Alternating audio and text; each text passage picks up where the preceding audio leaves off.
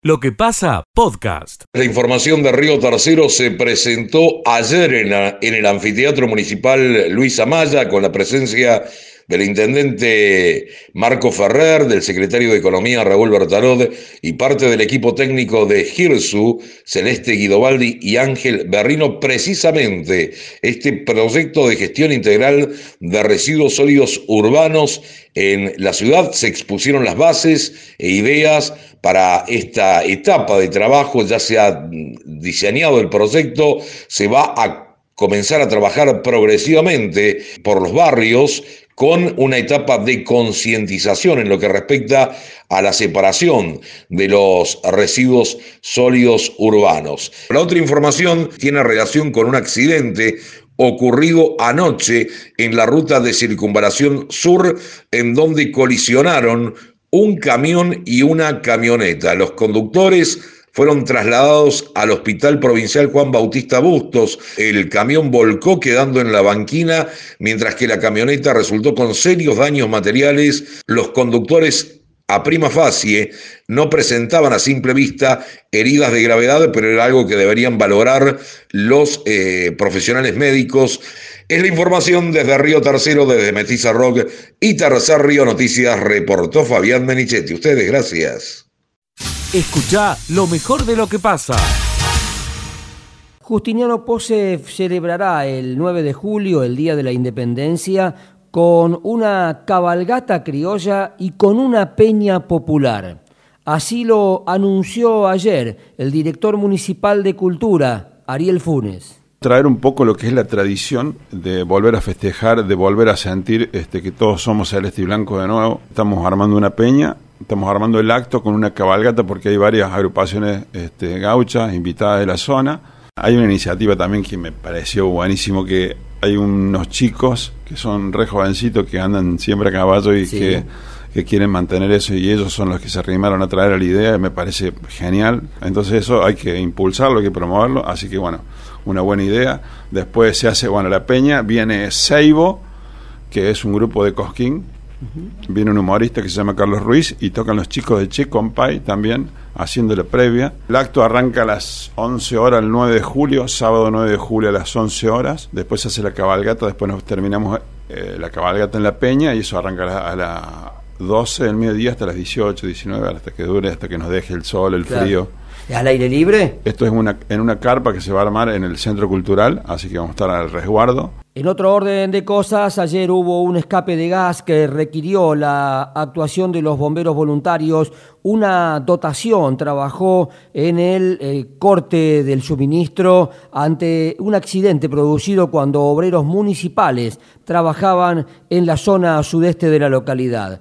Desde Radio Sudeste, en Justiniano Pose, informó Adrián Leonardi. Escucha lo mejor de lo que pasa. Se suma un nuevo frente político en Marco Juárez. Es el de Encuentro Vecinal Córdoba, que conduce Aurelio García Elorrio. Hoy desembarca García Elorrio a la ciudad para reunirse con el médico Guillermo Massa y el abogado Pedro Novelo quienes desde hace un tiempo estaban vinculados al espacio de la libertad avanza de Javier Milei. Finalmente, después de algunas conversaciones y eh, de desistir de formar eh, un partido político con las fuerzas de Milei, eh, hubo un acercamiento con García Elorrio y después de algunas reuniones en la ciudad de Córdoba, hoy vendría a la ciudad de Marco Juárez Aurelio García del Orrio. El tema, tratar de cerrar un acuerdo electoral que deposite por primera vez en Marco Juárez al partido Encuentro Vecinal Córdoba con un candidato a intendente. Las elecciones en Marco Juárez son el 11 de septiembre, pero los plazos políticos son los siguientes. El 11 de julio vencen los plazos para la presentación de alianzas. Por lo tanto, allí deberían inscribirse eh, Juntos por el Cambio, que tienen más o menos alineados los planetas, y la otra alianza que todavía no se ha definido entre el Partido Justicialista y la Unión Vecinal, donde confluirían las candidaturas de Foresi Crescente, Crescente Foresi, están terminando de delinear el organigrama de la lista. A pesar de que falta muy poco tiempo, todavía los encuestadores están trabajando a full en la ciudad de Marco Juárez para obtener resultados. Es todo. Desde Marco Juárez informó Juan Manuel Manacero. Escucha lo mejor de lo que pasa. Desde el Palacio de Justicia decimos que en la jornada de ayer, la fiscal del segundo turno a cargo de Juliana Companies le tomó declaración negatoria a los padres de Lázaro Sosa Sánchez. Se trata de Franco Sosa y Estefanía Sánchez, quienes están imputados por homicidio calificado por el vínculo. Ambos negaron los hechos que se le eh, atribuyen y se obtuvieron a declarar. No respondieron ninguna de las preguntas caso Gloria del Carmen. Segundo día de búsqueda, tiene 50 años, es intensamente buscada la jornada de hoy. Está previsto que alrededor de las 9.30 de la mañana, alrededor de 50 efectivos de bomberos voluntarios que llegan de la región como Ausonia, Ordóñez, Belville, Villanueva, San Antonio de Leitina, Arroyo Cabral, van a participar de la búsqueda junto, de la búsqueda junto con efectivos de la policía de la policía de la provincia de Córdoba. Hasta ahí estará participando también un helicóptero intensa la búsqueda que va a comenzar alrededor de las 9.30 de la mañana. Escucha lo mejor de lo que pasa. Exactamente es muy difícil decir, pero uno puede hacer una aproximación, ¿no? Yo este ayer le contesté una cifra al, productor cuando me preguntó, pero después esto, me senté, hice bien los cálculos y llegué a una conclusión un poquitito diferente, levemente diferente.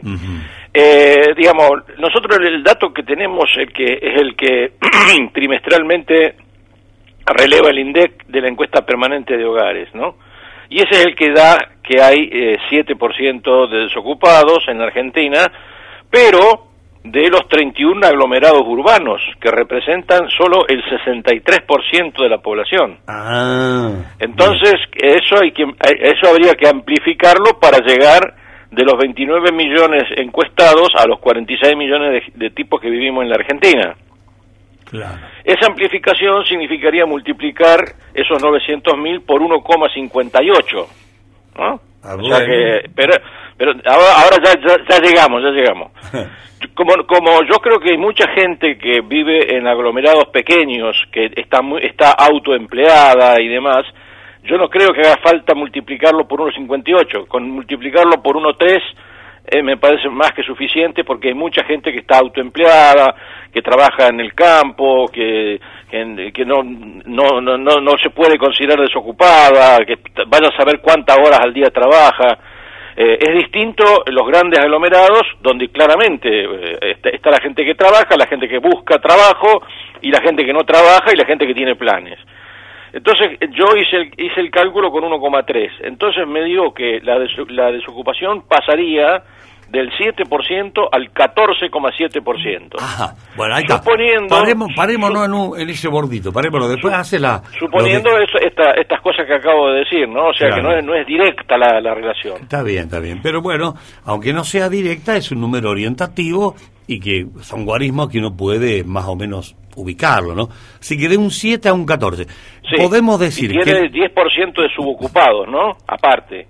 Ah, de subocupados sí, hay, 10%. de la población económicamente activa que está ah. subocupada, que son otro millón trescientas mil personas. Bueno, pero esto, la cifra que está tirando Jorge, está tirando, que está informando, eh, muestra el impacto que tienen los planes sociales.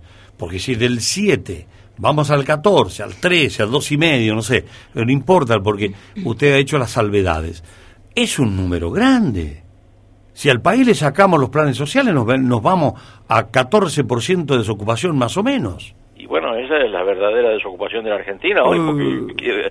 alguien vio, dice, dicen que los eh, planeros que trabajan no pasan del 10%.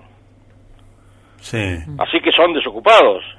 Claro el 90% son desocupados porque tienen que hacer ciertas tareas, etcétera, etcétera, para cobrar el plan, etcétera, etcétera, pero eh, los que los que estudiaron el problema dicen que solamente el 10% trabaja en las cooperativas, en la economía popular de mercado, en la economía popular de, la economía popular esta que esta que armó Grabois, etcétera. Del millón y pico de planes hay 130 mil personas que laburan, los demás no. Eso dicen, que eso yo, yo no lo tengo el dato pero los que los que han estudiado el problema hay mucha hay mucha gente que está que está que está en su casa directamente que no no no, no trabaja. Sí claro claro claro. Eh, ah. y de esos eh, según escuché también solamente un 10 o un 15% son los que van a los piquetes El resto directamente hace huevo.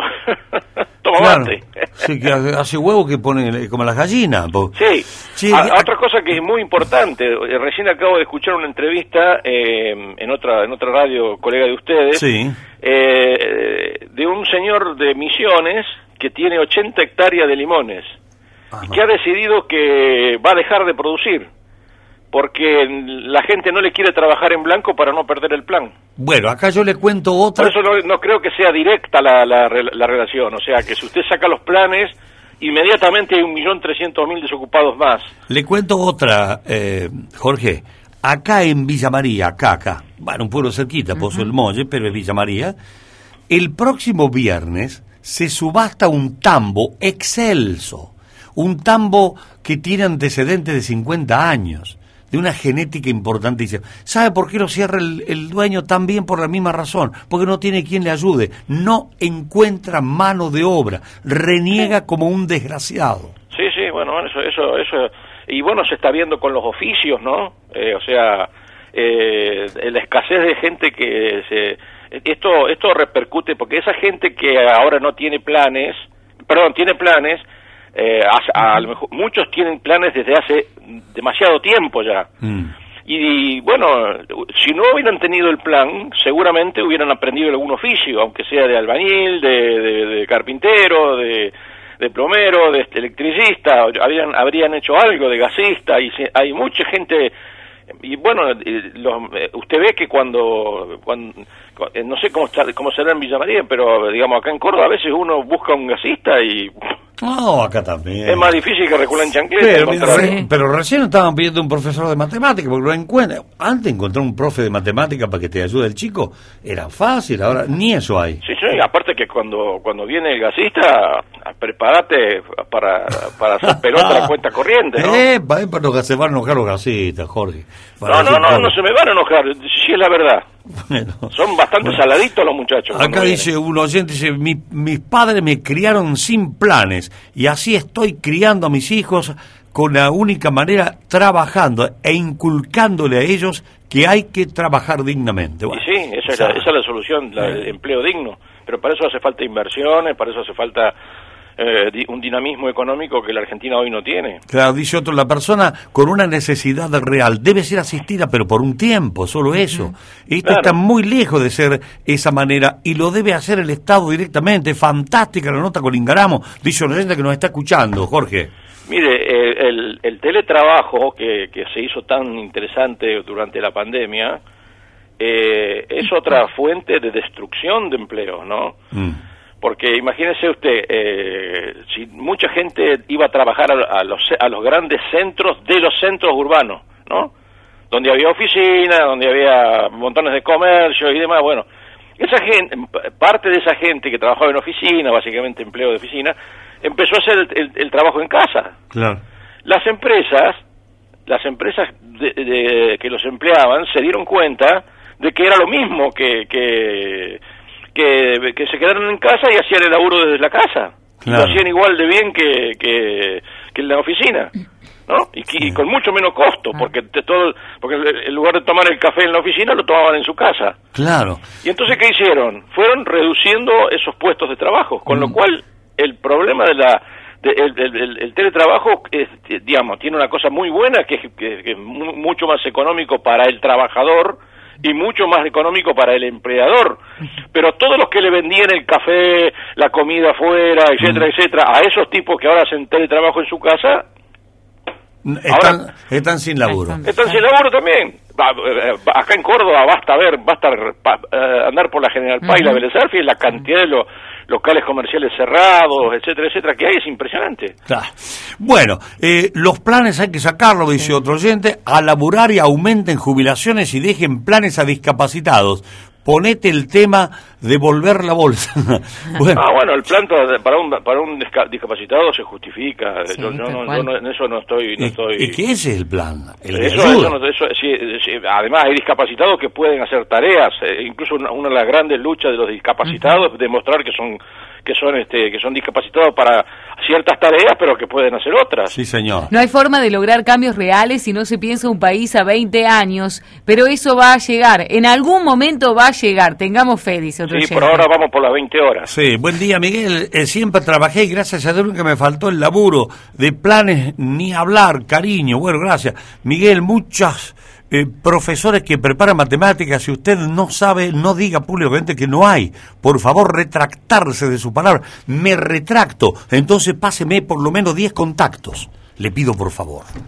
Eh, Jorge, eh, gracias por ayudarnos, ¿eh? No, bueno, gracias a ustedes por llamar. Que tenga muy buen día. Útil. Adiós, sí, como que no, adiós. Yo creo que yo creo que va a ser va a ser bravo que la Argentina. Nosotros somos un país donde hace 10 años que la, la inversión está muy baja, muy baja, hace 10 ah. años que no se crea empleo privado. Eh, y, el, y, el, empleo, todos los empleados, empleos que se crearon en, el, en la Argentina, empleos formales registrados de los últimos 10 años, son empleos públicos. Y acá dice otro, sí, que es otra forma de, ocultar la desocupación. Obvio, dice que hay que trabajar, pero los patrones tienen que ser más justos, pagar mejor a los empleados. Yo creo que dos mil pesos por día no deben pagar, tienen que pagar más. Ay, ese tema también es otro, meternos ahí, bueno. Bueno, eh, Jorge, ¿quiere decir algo sobre eso, Jorge? No, no, eh, eh, este señor que dice que, que cerró, lo, que, que, no va a producir más limones, estaba pagando a, a, un tipo que más o menos era, era eficiente levantando cajones de limones, le, estaba pagándole cuatro lucas por día, no era, no era... Ah. Lo que pasa es que cuatro lucas en blanco, entonces este, para él eran, para él son seis. Claro, para el empresario son seis. Entonces no le cierra, no le cierra la, y el tipo no quiere, encima el tipo no quiere trabajar en blanco. Porque pierde el plan. Pierde el plan. Eh, buen día. Trabajar en casa la mayoría de las veces es más caro para el empleado. Calefacción, aire, internet, comidas, insumos, teléfono, etcétera. Bárbara la nota eh, escribe, no, Bárbara de Villanueva. Sí, pero menos, menos, menos zapatos, menos trajes, mm. eh, menos, menos, maquillaje las chicas. Menos... transporte, bueno, sí. No, no, no, es pareja la cosa. bueno, Jorge, un abrazo grande. Un abrazo grande. Escucha lo mejor de lo que pasa. Bien, nosotros estamos ubicados con nuestras unidades exteriores porque, si ustedes se acuerdan, hace muchísimo tiempo hemos hablado de toma de tierras en este sector. Bien, nosotros estamos ubicados aquí en calle Abedules, al fondo del barrio Las Acacias, como decía Verónica que leía algún mensaje, aquí se va a hacer un barrio, se va a construir un barrio. Está la gente de ANSES haciendo los trámites correspondientes. El barrio se va a llamar Santa Clara, una gran fundadora del barrio Las Acacias que luchó permanentemente con ayuda, en realidad para ayudar a los vecinos que estaban en la toma de, estas tierras.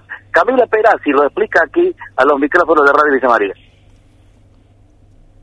Nosotros hoy estamos con la oficina móvil ANSES, con la nueva UDAM, en lo que es el nuevo barrio popular de Villa María que se llama Santa Clara. Mm. Estamos con los vecinos inscribiéndolos para que ellos obtengan en algún momento el certificado único de vivienda familiar y a su vez, como siempre, estamos realizando todo tipo de trámites y asesoramientos. Claro, estas eran unas tierras que se habían tomado, y no había ningún tipo de repuesto. Ahora, ahora entonces comienza ANSES a trabajar este, por los vecinos.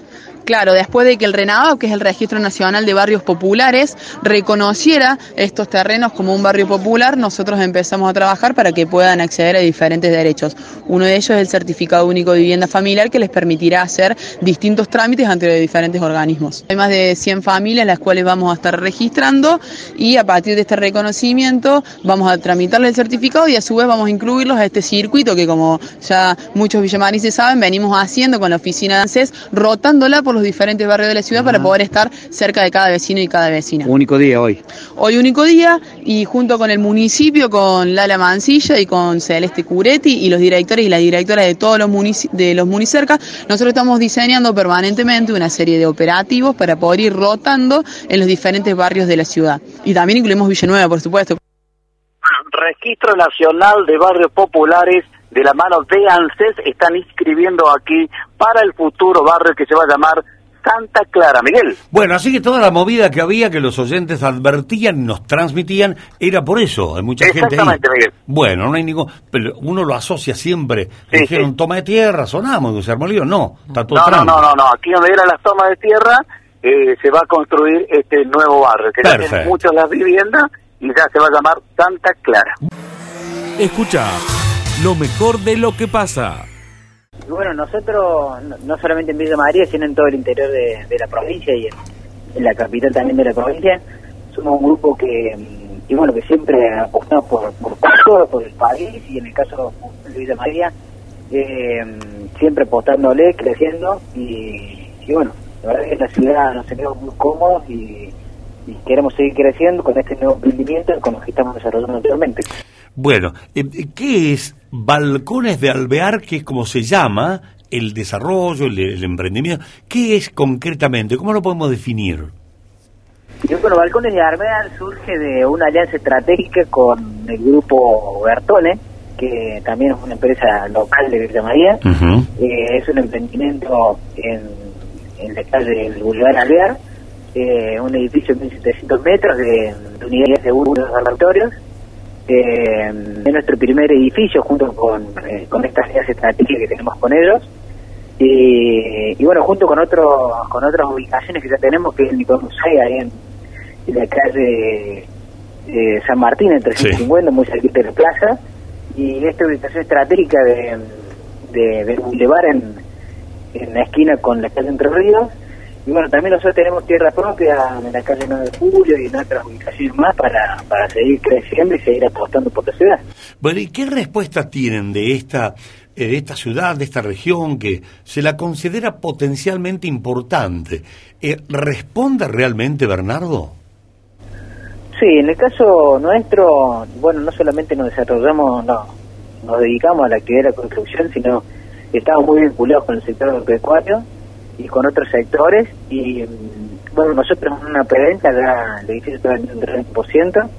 Perdón, ¿de cuánto se, se bueno, Este es un lanzamiento para que la ciudad y el, el sector del interior de, de Villa María lo conozca.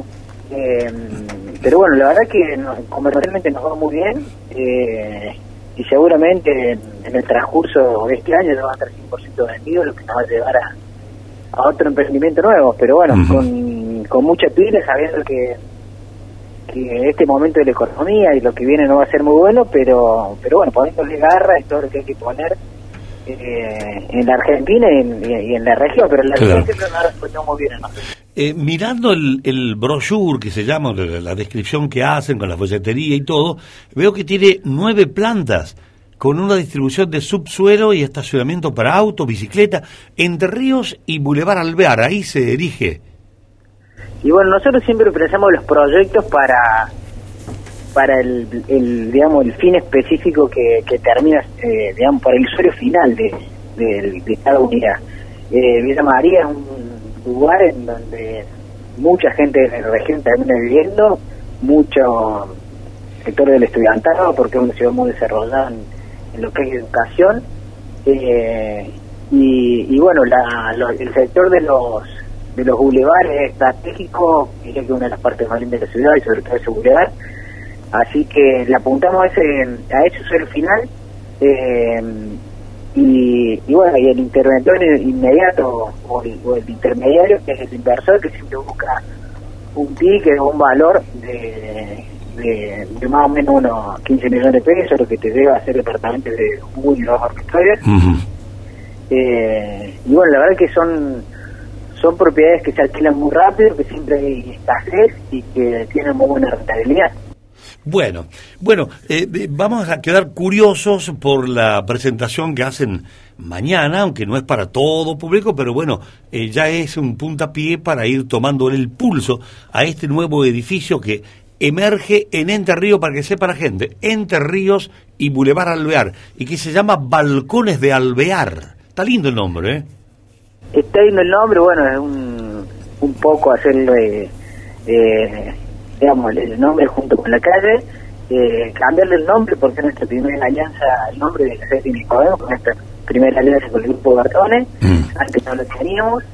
Eh, y la presentación de mañana, bueno, si bien no es para todo público, es para que nos conozcan los nuevos inversores, para que y un, poco también para para estar con los inversores que, que hasta el día de hoy nos, nos vienen acompañando eh, y, y, bueno, cuidándonos un poco, estar con ellos y es un brindis de, de, largada y un, y un momento que, que nos ubica bueno en ese, en ese lanzamiento de ese nuevo proyecto y comentarles qué estamos haciendo, que también en, la provincia estamos desarrollando ya actualmente unos 42 mil metros y vamos a alargar otros otros 20 mil. Bien, bien. Así que significa un crecimiento para nosotros de un 50% en un momento bastante delicado de la economía.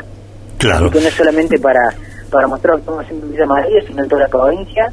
Eh, ya hacer unos 66 mil metros en toda la provincia eh, es bastante y bueno, apostando bastante, no solamente en la ciudad de Villa María, sino en todo el interior de la provincia.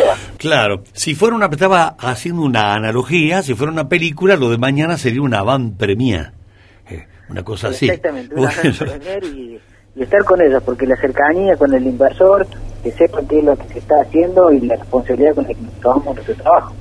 Escucha lo mejor de lo que pasa. Esto comenzó en la jornada de ayer donde los papás se manifestaron, estamos hablando de la escuela primaria San Martín, ubicada en barrio Rivadavia, calle Carlos Pellegrini al 1050. Bueno, los padres han manifestado en realidad que su hijo recibe el maltrato. Eh, hablamos con los padres, hemos intentado hablar con su con la directora de este colegio y no nos ha atendido. Bueno, vamos a buscar la palabra que, recogíamos hace un ratito nada más. Eh, Gustavo, quien es un padre, está es bastante preocupado por estos hechos que ocurren dentro de este establecimiento educativo. La palabra del padre la seguridad y por la educación de nuestros hijos, esta señora está haciendo las cosas no del todo bien. Pretendemos que alguien tome cartas en el asunto, ya hay muchas denuncias en cuanto a esa señora directora y bueno, hay denuncias de maestros, denuncias de chicos de la escuela, de denuncia de padres por maltrato. ¿Se burla de, algunos alumnos? Se burla de algunos alumnos. Por ejemplo, en el acto de Malvinas, en, el acto de Malvinas, como todos sabrán que en ese colegio curso cabo Adrián Bustos, se le hizo una placa recordatoria y bueno, fue el intendente y autoridades de la municipalidad y a los cursos de primero, segundo y tercer grado no los quiso, los mandó a, las aulas porque ella no quería renegar, porque dice que los chicos este, son indisciplinados, que hacen mucho barullo y, bueno, y no tenía ganas de renegar. Eh, en realidad es, es preocupante porque nadie hasta ahora ha tomado carta del asunto del Ministerio de Educación. Bueno, Ahí está la, palabra de, un padre que hoy, lógicamente, volverán al colegio alrededor de las 13.30, 14 horas a manifestarse, a hacer escuchar sus su reclamos sobre lo que viene ocurriendo en este establecimiento educativo y trasladar una, una nota que ya le hicieron en otra oportunidad, volverán a hacer una nota hacia el Ministerio de Educación de la provincia de Córdoba. Escucha lo mejor de lo que pasa. A ver, esta es la segunda etapa de la circunvalación de Villa María y Villanueva que hacemos. Recordará usted, hace ya más de un año hemos inaugurado la primera parte de la circunvalación y ahora seguimos este, eh, con el arco sudeste. Bien, bien, bien. ahí, vamos, de eh, ruta 2. permítame ubicar un poco a la gente que nos escucha. Ahora están siguiendo de la ruta 4 Hacia la ruta 9. Hacia la 9. De la 4 a la 9 es un tramo de 7 kilómetros y eso incluye, es decir, una obra que eh, recientemente licitada, que es el puente este, sobre la ruta 2 y, las vías, el ferrocarril. este, ese es un puente que se ha licitado con una inversión de 530 millones de pesos este, en días, días pasados. Este, de manera que ese proceso ya está en marcha la adjudicación y en, no sé, estimo, eh, 45 días, una cosa así, estaremos en condiciones de, de, abrir el, obrador por parte de la empresa y comenzar la obra. Este, es un paso importantísimo y en las próximas semanas se va a licitar el segundo puente, el que va sobre el río Tercero, que, es el otro, eh, digamos, el otro accidente geográfico que hay que cubrir ahí, ¿no es cierto?, para hacer los 7 kilómetros de pavimento que van entre la 4 y la 9, que termina en la 9 con una, este, con una rotonda para, para el ingreso a la misma. Entonces, eh, habrá una segunda licitación que es este nuevo puente sobre este, sobre el río río tercero y luego la licitación de los 7 kilómetros de asfalto para unir y cerrar toda la circunvalación en la zona sureste de ambas ciudades. Bien, bien, bien. Bueno, o sea que empezamos por el puente sobre las vías primero y después sobre el río. Exactamente. Ese es el orden. Ese, ese, es el orden y luego la pavimentación de los 7 kilómetros con una inversión de 2 mil millones de pesos a moneda de hoy. Este, tenemos necesitamos hacer una audiencia pública ahí por un tramo de pavimentación en la zona donde está EPEC porque es traza nueva y entonces eso necesita una una este, licencia ambiental así que bueno estamos eh, trabajando de manera en paralelo no es cierto con esos tres este, eh, esas tres obras que van a permitir el cierre completo de la Está A ver, ministro, para seguir eh, seguir ubicándonos en la geografía, ¿no? Por ahí nos cuesta.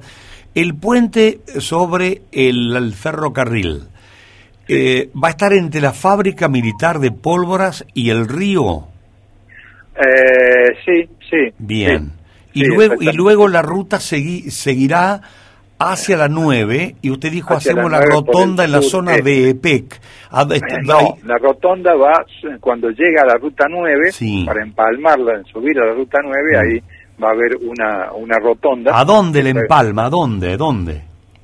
Bueno, en la parte digamos este de, ambas ciudades. Sí, tenemos la eh, salida de la fábrica militar a la ruta 9 y, y más para la ciudad tenemos la la vía o, la planta de EPEC, ahí al medio, ¿a dónde sale? Estoy tratando de, de guiarlos. Eh, sí, eh, exactamente, digamos, no, no, no tengo el plano aquí, este, pero sale en la sale sobre la ruta 9 al este eh, de, la ciudad para poder evitar, ¿no es cierto?, el, el acceso, el ingreso de, de toda la, la, todos los camiones y la carga que eh, traslada toda la, producción, ¿no es cierto?, de, la zona, que tenemos ahí una, zona altamente productiva, eh, cerealera, agropecuaria, eh, Y que bueno. Si tomamos como referencia el parque industrial, yo no sé si usted se ubica bien en Villa María, por ahí lo estoy descolocando, Ricardo,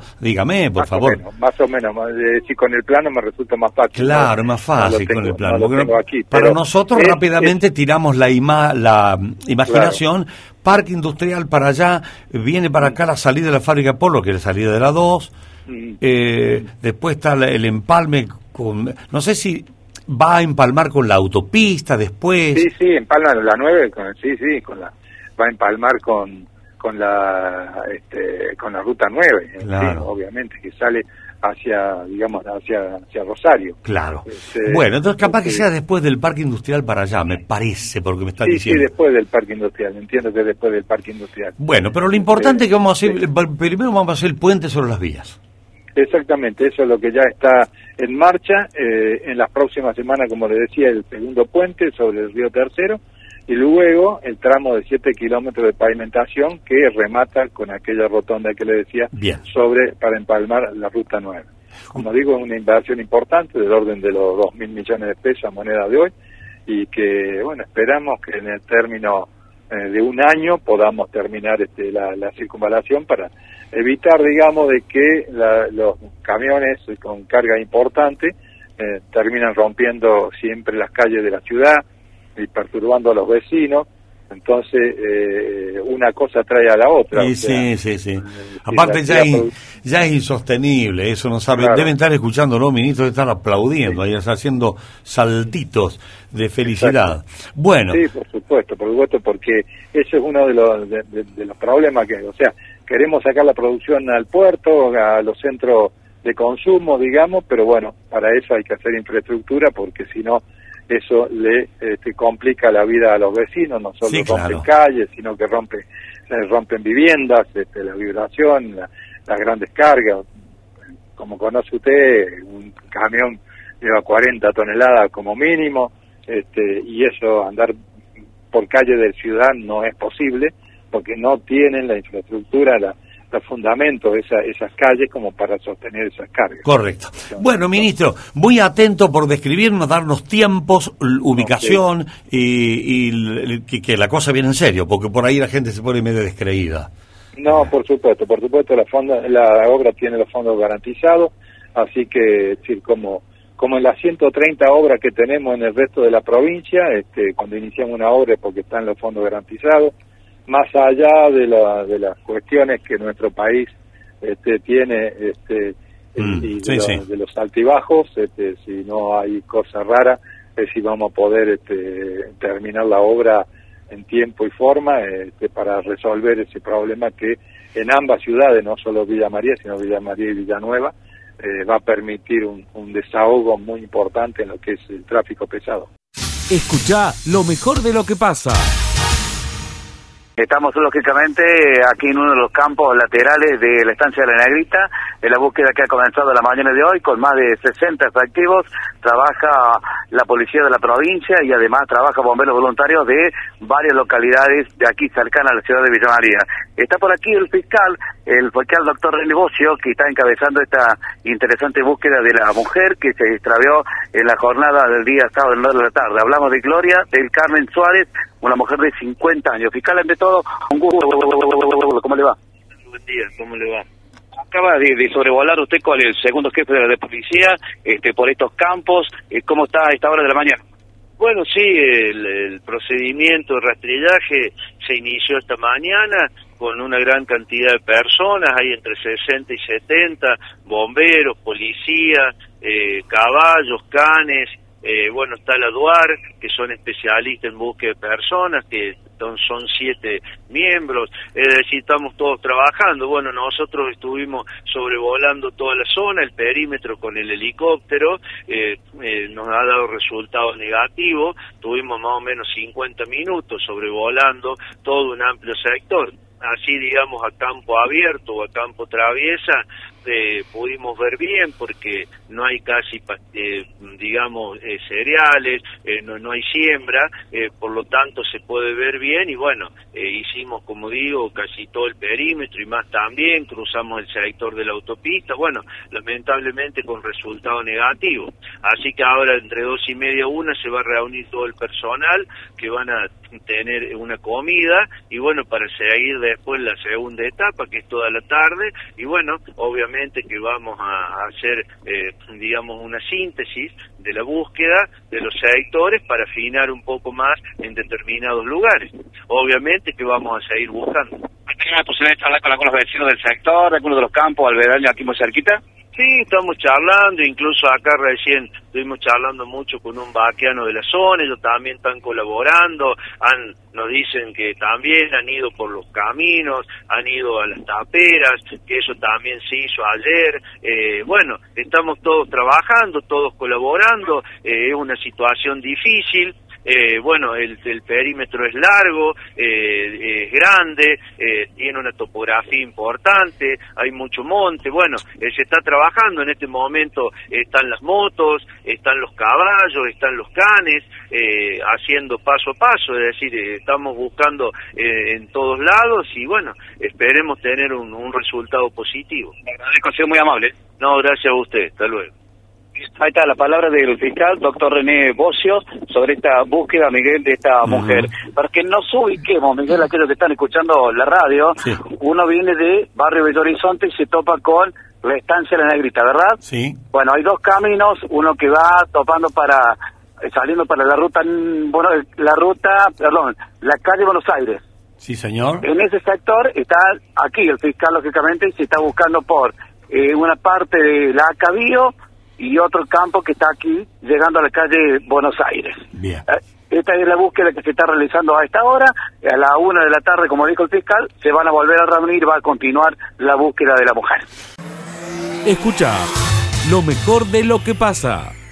¿Qué tal? ¿Cómo les va? Muy buenos días para todos. Información desde la región, en este caso desde la localidad de Luque. Allí hace minutos nada más hubo disturbios en un corte que es llevado a cabo por camioneros debido al faltante de combustible. Esto fue sobre ruta 13 en la rotonda al ingreso a la localidad de Luque en el sector oeste. Allí se procedió al control de un hombre de 48 años de edad eh, oriundo de la provincia de Río Negro, específicamente de la localidad de Conesa, quien conducía un camión Fiat Ibeco y al intentar eh, cruzar por ese lugar mantiene una discusión con los demás camioneros presentes, quienes aducen que el sujeto los amenazó con un arma de fuego. Por tal motivo, personal policial procedió al secuestro de una pistola Versa calibre 22 plateada con seis municiones que tenía en su poder el conductor rionegrino y eh, no poseía documentación habilitante. Este hombre de 48 años fue aprendido y trasladado a la dependencia policial de la localidad de Luque, donde quedó a disposición de eh, la justicia de los tribunales de Río Segundo. Un hombre de 48 años detenido en un disturbio protagonizado en un corte de ruta en la ruta 13. Es todo por ahora desde el contacto regional, informó David Peralta, Radio Villa María. Lo que pasa, podcast.